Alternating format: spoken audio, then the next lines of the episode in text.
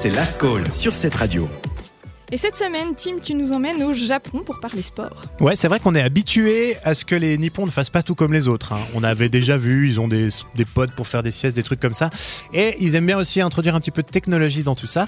Alors, j'ai pas besoin de vous rappeler que notre ami coronavirus a eu quelques impacts sur euh, la société et notamment sur le monde du sport.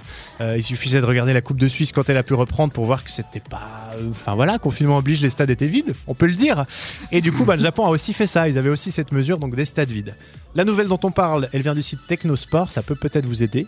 Ou pas forcément. Ça fait déjà deux semaines qu'on en parle un peu partout sur le web. Ça, ça peut vous aider à en avoir entendu parler. Alors, comment est-ce que les Fukuoka Softbanks Hawks ont-ils fait pour pallier l'absence des fans? C'est une équipe de baseball de la ville de Fukuoka au Japon, mais ça, ça vous aide pas forcément. Alors j'ai des propositions. Est-ce qu'ils ont remplacé les supporters par des poupées gonflables à l'effigie des meilleurs fans? Est-ce qu'ils ont remplacé les supporters par des écrans et les gens pouvaient suivre le match en, FaceTime et du coup euh, ils étaient en réelle dans le stade?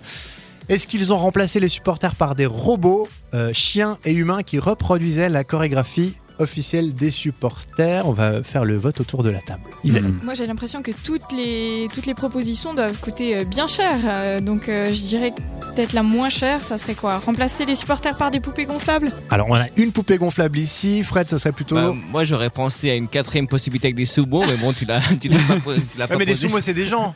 Et du coup, Alors si je dirais des euh, gens. les sumo ils rentrent dans une télé, allez on va dire les écrans pour moi.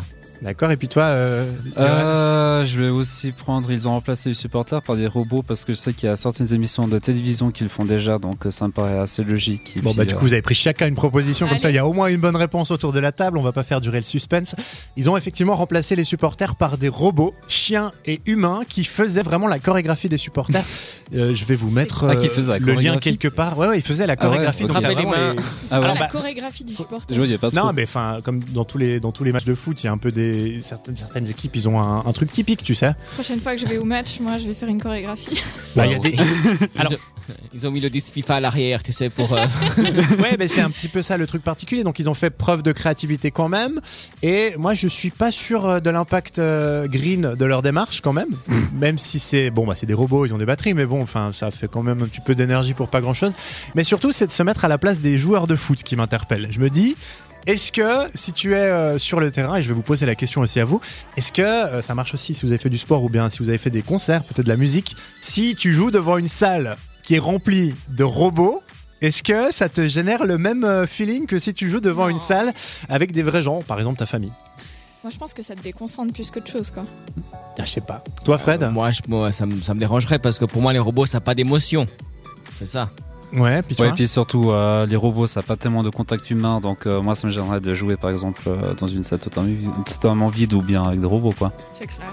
Ah, Moi je sais pas, perso, moi je- ça m'aurait pas vraiment encouragé à donner le maximum et je trouve que c'est même un petit peu étrange, voire euh, creepy de- de- d'avoir des, des robots et je me dis, ben quand tu fais du, du sport de haut niveau, bon je pense que c'est un peu différent le sport de haut niveau parce que t'as une concentration qui est différente, tu vois, Ah. t'es dans le jeu, mais, mais je pense quand même que t'es porté par, le, par la clameur de la foule et tout ça.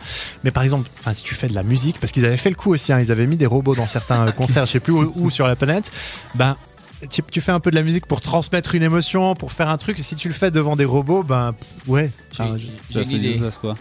La Pas prochaine fois on va mettre des robots pour la Dans school. le studio.